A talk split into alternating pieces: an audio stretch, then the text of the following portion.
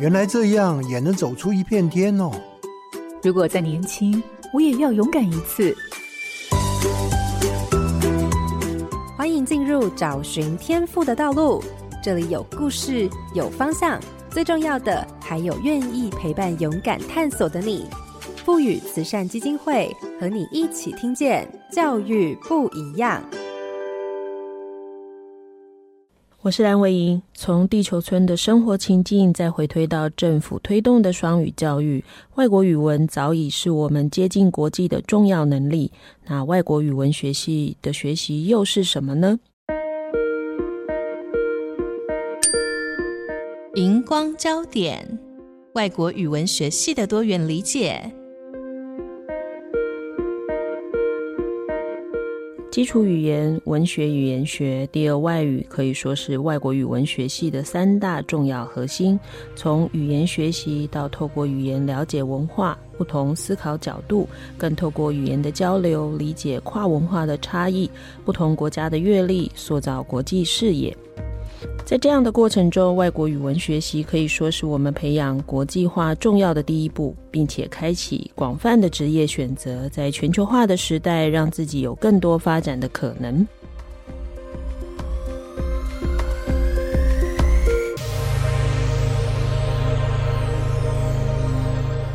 各位好，家庭联播网的听众朋友，大家好，欢迎收听《教育不一样》节目。本节目每周六上午八点，在好家庭联播网、台中古典音乐台 FN 九七点七、台北 Bravo FN 九一点三联合播出，还有 Pocket 上也可以听到哦。我是蓝伟莹，今天要进行的是科系不一样的主题节目，要跟大家聊聊外国语文学系的多元理解。邀请到的是国立清华大学外国语文学系的系主任苏一如教授，主任早安。主持人早，呃，各位听众大家早，很高兴今天有这个机会来介绍外语系。外国语文学系除了应该很会说外文之外，还会学习到什么样的内容呢？这样的学习除了能理解、欣赏、应用外国语言之外，也会学习到文学，还有相关于文化专业的知识与能力，更有机会透过语言学的学习，建立科学验证的思维，进一步理解语言结构、大脑认知的规则、语言的运作模式，还有语言历史的发展脉络等。这样的学习到底是怎么进行的呢？还有什么样的发展趋势？相我们今天可以从苏一如主任的分享，对于外国语文学系有更多的认识。各位听众朋友，千万不要错过今天这一集的节目哦。那我想，第一个当然要想跟主任聊的，就是大部分人听到这个系的名字啊，就会想到自己学英文的经验，因为这是大家共同有的哈。当然，现在很多高中有二外，所以他大概不止只有学英文，他会学各种不同的语言。那真的学英文就只有这样吗？因为其实对很多人，他不一定会想念填外文系，应该都是想到哦，就是高中英文课嘛。好，所以到底英文系的，就是外国语文系的课程，大概有哪一些类别？它的学习大概包含哪些内容呢？嗯哼。对很多呃高中生可能对外语系的那个印象就是来学语言，或是加深加广加强他的英文啊，或者是再学更多的第二外语。但其实外语系除了基础的语言训练之外呢，呃，外语系的课程主要分三大类，一个就是基础语言课程，第二个就是文学语言学的专业课程，第三类就是第二外语的课程了。那基础语言课程的话呢，就是听说读写嘛。其实，在外语系呢，我们每一年哈，譬如说，呃，在以清大外语系为例的话，大一呢，我们有英听课，加强英听；大二呢，有口训课，加强口训。同时，大二跟大三呢，还有两年的作文的课程，甚至到了大三，都是要写一个小论文的一个学术论文这样的训练。所以，在这是基础语言课程的部分。那外语系最重要的，应该就是那个文学跟语言学的课程了，哈。其实文学跟语言学呢，是两个非常领域很不一样的课程。文学强调的就是呃人文的素养，然后从不同的角度来看一个事情，强调批判性的思考，所以它比较软性，因为每个人可以有他自己的见解，对一件事情或是对一个故事、对一个角色的见解。但语言学的话呢，相对它就是比较硬。因为它是一门科学，我们把它定义为它是个科学，因为它在研究语言的本身，研究语言的内部结构等等，声音啊、文字、词汇的组合啊，哈，还有文法等等，它是有一套规则在执行的。而且语言学呢，它可能触及到不只是语言的本身了哈，还有说呃语言跟我们的认知的关系等等。这两门的一个软的，一个硬的呢，其实是让同学们对语言有一个更深的了解。这样子。那第三部分就是第二外语了哈。我们第二外语的话，在其实，在外语系，我想很多大学的外语系都有十二个学分，两年的那个第二外语的要求，就是要念完初级跟中级这样子。那我们学校还有 offer 到高级。甚至还有一些选修的，像日语听讲啊，哈，或者是日语写作啦，哈，还有德语绘画等等的，就是除了初中高之外呢，还有其他第二外语的那个相关的课程可以选读。嗯，所以这样听起来啊，有实用的部分，对吧？哈、嗯，也有赏析或者是创作的部分，嗯，有一些就是科学性的，对不对？嗯，就是如果你只是英文很好的，你也要想清楚，因为你不见得喜欢，对不对？没错，没错。而且我自己学过语言学，还真的是没有很容易懂。对，那背后的语言规则，而且语言学就分好几个不同的学派。嗯、那当然一样哈，我想英语系好了，或者是外语系，其实台湾有这么多的学校，基本上。都有，那也不会每个学校的走向都一样嘛。嗯、那大致上在台湾这一些相关的科系会有几种不同的类别呢？嗯，我觉得基本上有两个类别，一个就是我刚刚叙述的比较传统的呃外语系，主要是文学语言学课程很多；另外一种现在有一个叫做应用外语系。或是应用英文系，哈，多加了“应用”两个字，特别是在科技大学，他们的系名就叫做应用外语系，或是应用英文系。那他们只要强调的就是在应用的部分，所以就包含，譬如翻译啊，哈，开了很多翻译的课，或是跟商用英文相关的课、观光英文相关的课和教学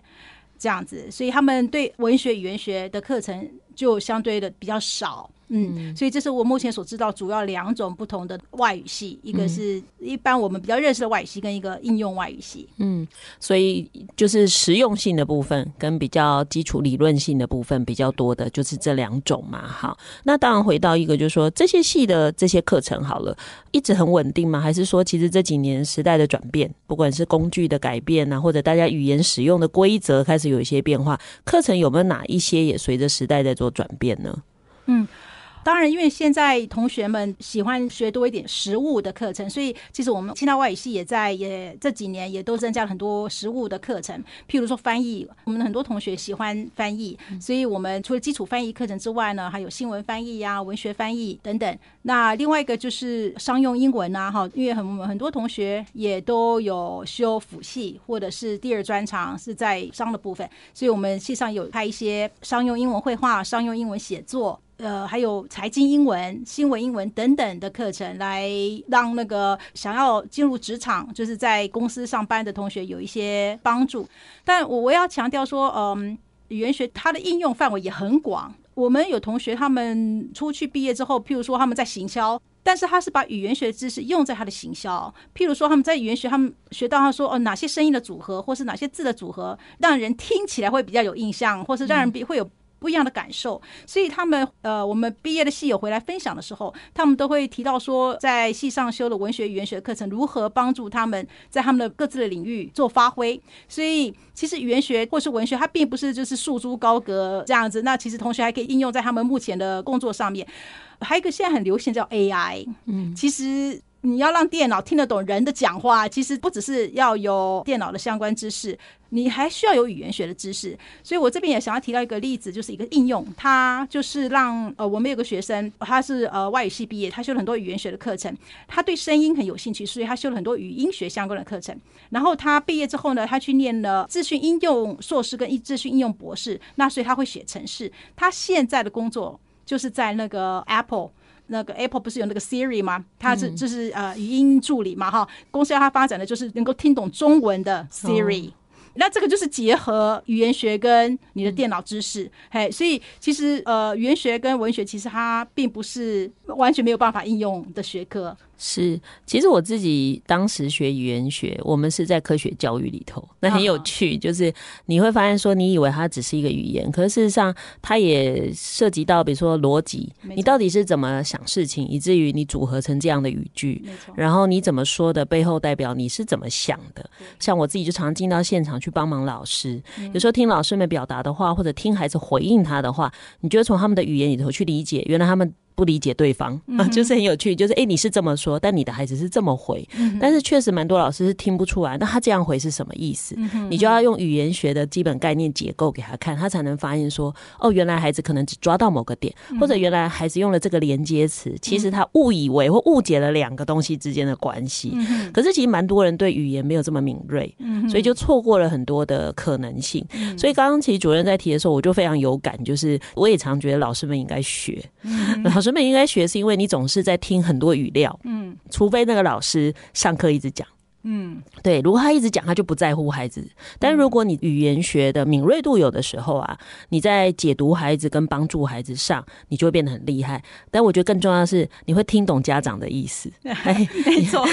这是减少纠纷，因为家长弦外之音很多。没错，然后对他用了很多敬语啊、语助词啊、修饰。其实你如果能够马上抓到重点，他就会觉得很舒服。你懂我为什么找你哈？所以其实语言学真的就像主任说的，他真的不是。一个好像很学理的东西，它其实实用性是很广的哈。如果你真的学会的人，你会用对地方；好，学错的人就会搞错。这样好，其实清大很特别哈，因为一般人提到清大就会想到理工，没错。好，所以其实我们在这么多的节目里头，清大我们就特别找外文系哈，因为应该不容易生存哈。这样讲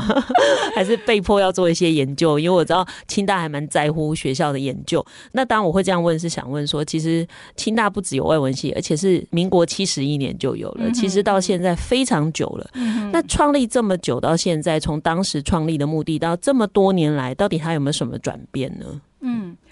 譬如说，像现在因为跟电脑的使用非常的高，而且现在我们设计很多电脑，希望可以听得懂人话，可以听得懂人的指令，所以其实我们就有一些新开的一些课程啊，后，计算机语言学啊，哈，然后还有嗯双语的网页设计等等，这这些课可能是以前都没有的。那还有刚刚也提到说，我们也增加很多实务性的课程，哈。那因为我们希望有一些同学呢，他如果说想要直接进入职场的话呢，他有一些职场的准备。还有教文学的部分的话呢，我们这几年也是有开一些人文与科技，还有所谓后人类，因为我们在现在机器人已经要起来的情况之下呢，人我们如何定义人啊？什么叫做人？机器人不是人吗？哈，我们如何定义人？所以文学的议题也是会随着那个不同时代主题会有一些改变。那我们希望说，把现在就是社会上的议题，或者是在科技发展中的议题，然后也纳入我们的课程里面，所以让同学们能够做很多的连接。嗯。刚刚主任特别提到文学，所以我就会很好奇是，是这对很多人也觉得文学就是一个感觉的东西哈。嗯、那他就觉得，如果我将来又没有要走文学的路线，好了，嗯、那这些学生学了文学，到底对于他未来，不管在任何职场，他有什么帮助，或对他的生涯好了，或他的生命到底有什么帮助呢？嗯，文学它培养的就是一个人文的素养。然后文学，它培养的同学去思考，深入的思考，批判的思考，还有从不同的角度去理解一件事情。所以，即使我们有很多同学，哈，其实外语系很多同学，他们在园区工作，做什么呢？做所谓的 project manager，就是嗯，PM。PM 对对对，那他虽然没有理工的相关背景，但是他在一个科技厂，类似有点像 coordinator，他就是负责把一个 project 做完，嘿，所以他要做一个工程师跟客户端之间的连接，那这个需要沟通能力，他需要能够理解工程师在讲什么，那他也需要把顾客他的需要传达给工程师，那这只是个例子，就是电影文学，呃，我们同学会回来分享说，让他在语言沟通可以从不同的面向去理解客人的需要。还有工程师，如果他及时不能做出来，或等等他他的一些问题，然后可以做双向的沟通。所以我觉得，嗯，这个就文学来讲话呢，其实他培养的同学能够去从不同的角度去理解一件事情，然后做一个沟通的桥梁。是，嗯。我如果没有理解错哈，其实学文学本身就是一种诠释嘛，嗯，所以他可以去很快速的从文学作品里头去掌握不同的作者怎么去诠释他面对的世界，嗯，所以大概也是因为这样，所以刚刚主任一直在讲，他可以去听懂，嗯嗯，哎，听懂不同角度的人跟不同场域的人，以他的脉络里，他到底想要告诉你什么事，嗯哼，再转译成对转译另外一方听得懂的，没错，没错，转译，我觉得这个字用的很好。我我觉得很多人很难理解，就是这两。两边不是在讲同一个语言吗？怎么还能够不理解 哈？但是理解这件事从来不是语言的问题，对对，好，所以还蛮需要有人去转译的，这样，所以才不会有误解的产生哈。那其实刚刚主任也提了哈，就是以清大来说，我们的课分成好几种嘛。那我自己发现有三大部分，那像能力的训练嘛，还有您刚刚讲文学、语言学或者应用的这些部分。那到底现在一般语呃外文系好了，学生是全部东西都要学，还是事实上也没有？他们大概到了某一个程度之后，其实这三类的课程，他可以专注在某一个部分呢？现在的社会非常呃需要跨领域的人才，所以其实反而我们希望同学们不要只修系上的课。我们希望他能够也去修一些外面别的系所的课，所以我们毕业学分，我想很多外系或者是大学的都是一百二十八个学分。以前我们只有五个自由学分，让同学可以去修外系的课，但是现在我们已经开放到二十一了。嗯，所以我们都希望说，同学除了外语系的课程之外呢，能够再去涉猎其他，譬如经济啦，甚至我们有同学他也会去修一些资工，像那个 Python 去写程式，因为有些同学他们考上外语系，其实他们可能是第二类组，还是有一些理工的一些训练。所以这是一个改变，我们把自由学分所谓的选修开放，让同学们可以去选修不同科系的课。然后另外一个，我们也做了一个改变，那很多年前了哈，呃，就是以前外语系有分文学组跟语言组，所以同学到了大二的时候，他可能就要说好，那我要念文学，或是我要念语言学，他只能选择一种。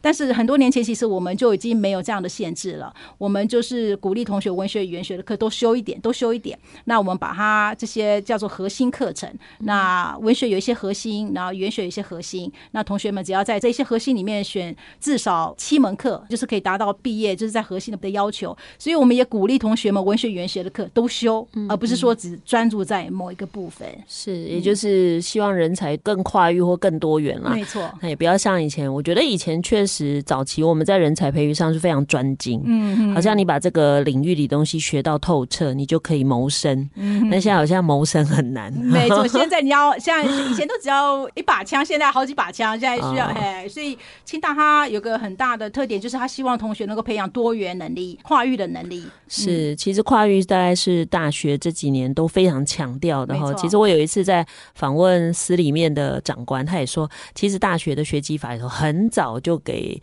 各个学校学分很松绑，他说，但很奇怪，大家好像都没有拿来用。但我觉得这几年随着前一波在推大学有跨域学院或跨域学程，到大家开始慢慢意识到孩子们转系变多了，或者是孩子们好像兴趣很不定向，所以我就发现真的就是除了刚刚主任讲的这个趋势，真的我大学的那个解放，大概跟家长想的是很不同。所以即便今天是外文系，他也很可能会斜杠，对不对？也没错，没错。呃，现在。在除了以前传统的辅系跟双主修之外啊，现在还有我们还有所谓的双专长。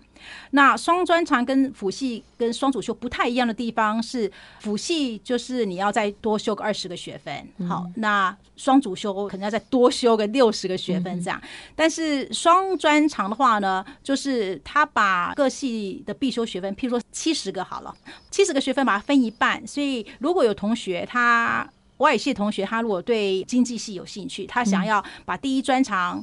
修外语系，第二专长修经济系，那他的学分数呢就变成外语系的部分，他只要修三十五个左右，然后经济系就修三十五个，所以加起来是七十个。嗯嗯，当然就是说他在外语系跟经济系的学分，当然学分数就减少很多，但是他相对的，他就是有涉足两个不同的领域，可能他对他自己未来的职业发展，学生会认为这对他更有帮助。所以我想，听众朋友听完你就知道，如果孩子们他有好多的兴趣，你千万不要想说糟糕，他大学要念哪个，或者是诶，他进了外语系，你又想完蛋了，他是不是只能做什么？其实现在大学的可能性是很高的，更重要的是让孩子找到自己的兴趣，然后勇敢的去做更多的尝试。我想这个才是在就读大学里头最需要改变的心态哈。其实还蛮多社会大众，或我觉得即便是现在国中、高中的老师啊，可能因为新课纲的推动，一直希望老师们。不要教那么多理论，所以就一直在强调说工具学习，好类似这样。所以我觉得确实蛮多人对于外语这件事只停留在所谓语言是一个使用的工具，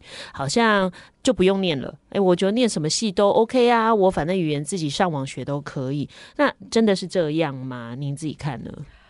其实我也同意现在同学们或是家长，我想对外语系的想法就是说，语言就是个工具，所以常常我们在招生说明会的时候呢，我们都会跟同学们强调说，如果你只是想要把语言念好的话呢，那就念补习班就可以了，嗨，所以。其实刚刚主持人讲到的那个现象，其实是有的。我可以从一个地方看得出来，就是同学们要申请转系，每一年都会有同学申请转系，当然不一定每个都会成功。但他们转系的原因呢，因为他们想要转到经济啦，转到科管院啦，哈等等。那他们基本上认为语言就是个工具，他们可能对文学语言学没有那么大的兴趣。但是这种情况之下，我们通常会跟同学们讲说，外语系二十一个自由学分，让同学们可以向外探索，或者是选第二个专长。那外语系其实文学跟语言学的训练呢，也会对你未来的工作也会有很大的帮助。嗯，所以如果照这样来讲，当时大学进来的学生，并不是所有人都是想清楚的，还是说想清楚要来转系的，也是有。嗯。我也问他们说，如果你对经济很有兴趣，为什么当初没有申请那些系？他说他们数学考不好。OK，很多原因是因为数学考不好。好，所以确实系里头会有一部分的学生并不是真的喜欢才进来的。嗯，那有没有那种其实他就是想要念外语系进来，发现他不是我以为的，所以他就也转走的，也会有这种孩子吗？嗯、呃，通常如果说。他知道外语系是什么。如果他知道外语系是要念文学语言学的话呢，嗯、那这类的孩子他们就会留下来，他会留下来。通常会有转走的，其实会想要申请转系的，通常就是他们很早就知道说他们想要往商的方面去走，或是往呃，我们甚至有外语系的同学会转到工学院去，都会有。呃呃，当然他们通常都是在高二的时候念的，譬如说都是念理组，然后到了高三。嗯或是他们的跨组吧，呃，跨组，嗯，然后最后就考进来了，就对了。好，所以其实这也是我觉得现在也蛮奇怪的哈，就是有一些学生，也许我觉得应该这样吧，可能在清大就有这个困扰，是因为孩子想念清大，嗯所以就想我先进来再说再转哈。可能有一些学校就不一定会有相对这个现象，可能也不见得那么多哈。好，那当然回到刚刚这样讲，就会遇到招生上一定有一些挑战跟困难，所以通常我们现在招生。您现在来看了，大部分的外语系在招生上遇到什么样的挑战？那这部分我们到底有没有一些方法，或者是怎么跟高中做连接，去做一些改善呢？我想招生目前的挑战，就像刚刚我们提到的，同学们他把英文当做一种工具，嗯、所以他觉得不一定要来念外语系，嗯、或是他来念外语系，他还是想要申请转系。我觉得这是呃外语系碰到的挑战。但我都会跟同学们讲，清大非常鼓励同学们跨域学习，所以清大有很多的呃选择。当然，第一个我们呃我们在课程上的改变就是我们开放的自由选修的学分，让同学们可以去往。如果你想要对呃科管院、管理学院啊，或者是那个呃外语系很多的学程，同学都可以来修。那学校除了有辅系双主修之外，还有第二专长之外呢，我们还有学分学程。那学生可以修一个专长跟两个学分学程，这个学分学程呢，就包含好多几十个学分学程，像法律学程，外语系的学生很喜欢修法律学程，嗯，他们后甚至后来硕士都去念那个科法所，嗯，那所以就变成我们会跟同学们讲说，文学语言学能够帮助同学们的地方，我们也会举很多我们毕业的学长姐。他们会来分享的经验。那同时，我也会强调，清大他鼓励同学跨域学习，所以我们很多种那种课程的选择。嗯、那同学们可以选择。双专长，或者是选择一个专长加上两个学分学程，这样子都可以来满足同学们的需要。这样子，嗯、其实现在蛮多产业是不太需要单一才能，所以其实有时候真的，他如果在每个领域都有一些接触，而且他整合起来有一些不一样的想法或者一些行动力，有时候反而在找工作的时候，其实他是有优势的。因为其实有一些工作真的没有这么特定针对哪个系，好，只是说好像反而这样就会回到一个是。可能也是台湾教育的一个问题，就是很多孩子是不知道自己的。对啊，他有时候更大的问题不是不知道这个戏，是不知道自己，嗯、所以他就会想要，好吧，那我就找一个看起来比较明确的戏啊，反正他会帮我安排好一切。嗯、哼啊，那因为主任你提的就是，嗯，我给你很多选单。可是糟糕了，有选择困难。好，所以我想。听众朋友也可以从这个部分去想一想，我们到底应该在孩子更小的时候带给孩子什么？嗯，对，因为因为像主任提的，应该有学生是，即便你跟他讲的这些，他也是会跟你说，但主任我不知道我要选什么。我也常常跟同学们分享，我们毕业的系友回来之后，他们在各个领域，我现在的一个感想就是说，反而是文科出来的学生，他的选择性很高，他很多的可能性，反而是理科出来的，他可能百分之七八十都是在园区工作吧，他的选择性其实就是比较单一。但是文科回来，譬如我们有学生有在做行销，还有做语言治疗师，这这也是结合语言学的知识，然后他再去念一个跟语言治疗相关的硕士，然后来做语言治疗师。我们甚至还有学生在那个 Trivago 跟那个 Uber Eats 当那个他们叫做顾客行为分析师，嗯。所以这也是结合他们在文学语言学的受的训练，加上他们通常会念一个硕士，念一个行为分析的硕士，类似这样子。所以他的领域可以做得很广。我们还有学生在开飞机，嗯、呃，对他当机师。但当机师你要开国外的航线，当然你英文要很好了哈。嗯、所以变成我们会发现说，我们同学在各领域很多领域是我们呃没有想到说我们外语系可以有同学去做的，但是他们现在都做得很好。所以我反而觉得说有很多的可能性。这个有点像我们有一集曾经访问过中文系，嗯，那时候呃，那个台北大学的主任也跟我们说，他们的孩子回来讲的职业也很多都超过他的想象。他后来发现一件事情，就是呃，好像系里头给他的这些东西比较像养分，嗯哼，也就是说帮助他后面不管是去呃学硕士班的课，他因为大概知道自己对什么样的事比较有感觉，他再去挑一个比较专长的，嗯哼，然后运用他在系里头所学到的这些基础。去结合他这个专长，哎，他就可以做的比单纯这个系的好，又或者是完全他后来也没有念书就直接进业界，嗯、然后就反而他好像什么都能学，嗯、哼因为他比较容易懂，嗯哼，没错，对，他比较容易懂，然后比较容易文字敏锐度高，嗯、所以他反而不会被他原来学科的某些东西限制住，嗯、因为其实有很多专业是有一定的思考逻辑，没错，没错，所以这样听起来，我觉得从两个语文，当然一个是中文系，一个是外文系，我觉得听起来那个。好像有这样的同质性的可能哈，嗯、所以出路这样看起来就会变成单纯走英文的也是有。如果我们单纯走英文，因为刚刚主任提的都是。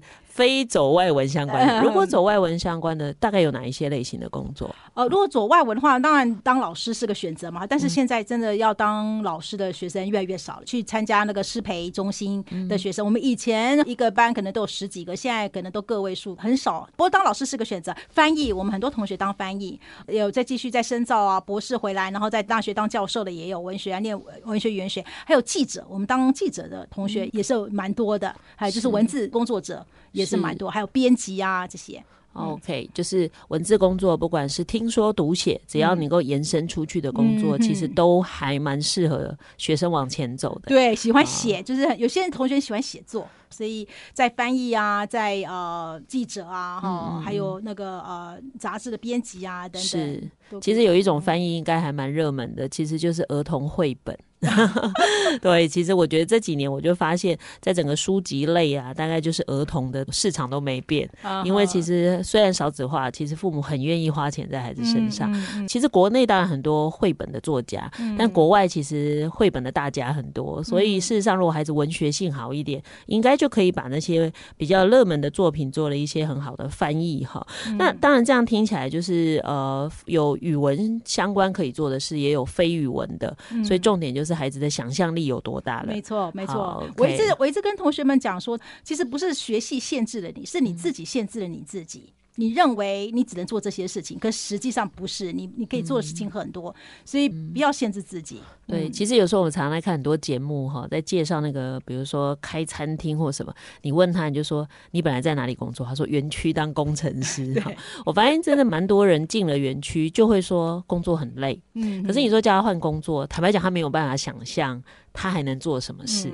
那一个很勇敢会跑出来哈，真的去开餐厅。他说他就是喜欢这个的，哎、欸，真的是少数。嗯、可是他如果可以跳脱框架，再结合他原来学的东西，通常都可以做的蛮好的。嗯，对，我想呃，外文系大概也是类似的状况，就是给了孩子很大的空间。那重点我给了你非常多的底蕴的东西，嗯、那剩的就是你自己怎么去发挥这样子。嗯、好，那当然就是回到像刚刚提的这些部分哈。其实如果我听起来系上有有这么多的可能性。那我们平常在戏里头，到底怎么去帮助孩子探索，会找到自己的方向呢？因为不可能都他们自己做嘛，对不对？嗯，嗯对对。但学校它其实也会有常常会办演讲，好，其实常常会有一些呃，学校本身就会办很多演讲。那在戏的部分的话呢，我们呃每一个学期都会有致癌讲座，好，那我们通常最早都邀请毕业的学长姐回来分享。呃，我们还有系友回娘家，也是每一年的那个毕业的系友会回来跟我们相聚一次。那我们也是会开放给在学的学弟妹来参加。那那这些毕业的学长姐也是在各个领域，我们会邀请几位做分享，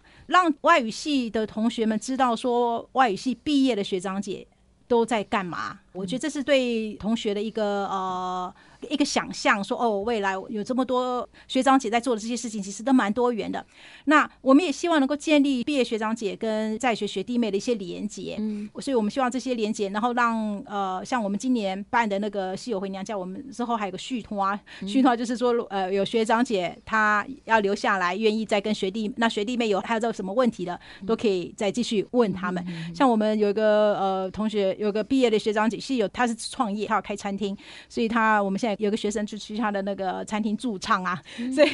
所以我们希望能够把这些学弟妹、学长姐的这些连接，我们这个叫做清华有个计划叫做明灯计划 （Mentor），就希望说能够毕业的校友能够为在学的的清华的学生提供一些指引啊，一些当个 mentor 跟他们聊聊这样子。其实大学确实是一个建立人际网络还蛮重要的哈，嗯、就是其实如果学生够聪明，应该每次有学长姐回来，那个活动一定要参加。对对，我觉得是没错，没错，而且可以问很多的问题。如果要到那个赖也很好，或者要到更合联络资料，对不对？对对对。因为我们其实真的在社会上工作，就会知道，那有时候真的能帮上你忙的，啊，往往都不是你平常最好的朋友，嗯、因为大家的资源就很重叠，嗯、就真的最后能够给你不同意见或给你一些指引的，都是那个离你比较远的人。人哈，所以只要真的有相关的一些活动啊，真的要珍惜哈，因为我觉得这样听起来戏里头还蛮有计划的，在固定办这一类的事情哈。那当然。讲了这么多，回到起点好了。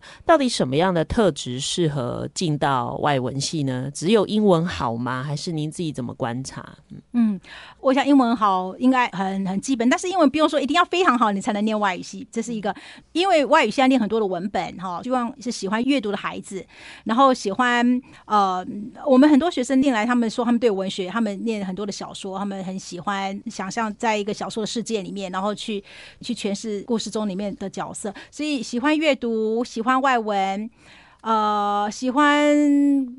很多奇怪的思考都很好，还有对语言。对语言本身的结构有兴趣，然后去想要理解更深语言的状况。譬如说语言的结构，我们学英文，可是英文文法又不是全世界的语法，全世界有那么多五五千种的不同的语言，可是实际上它有一些共同的特性，还有语言跟人脑之间的关系，嗯，这是对语言学相关兴趣，我想我们都很适合。嗯，是，其实我也在想的是，也许有一些我们觉得好像不是很重要的学系，好像很没落的学系，可是它反而是我们的科技进进步或或者是人类再一次创造一个进步很需要的基础哈，那不然这些科系就不会在这么早的时候，在很久以前就出现了哈。对，那我想今天真的很谢谢主任来跟我们谈了这么多跟外文系有关的事情哈。那相信大家跟我一样有一些新的认识，然后未来你如果遇到有孩子们跟你说他对这方面有兴趣，千万不要泼他冷水哈，可能鼓励他多一些认识哈，想清楚再进入这个领域，都比他冲动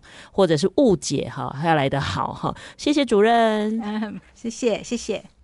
感谢您收听今天的节目，邀请您关注节目粉丝团动态，并与我们互动。接下来，请您继续锁定好家庭联播网台北 Bravo FN 九一点三，台中古典音乐台 FN 九七点七，也邀请您上 Podcast 搜寻订阅教育不一样。感谢国立清华大学外国语文学系的系主任苏亦如主任今天来节目受访，我是蓝伟莹，教育不一样，我们周六上午八点见。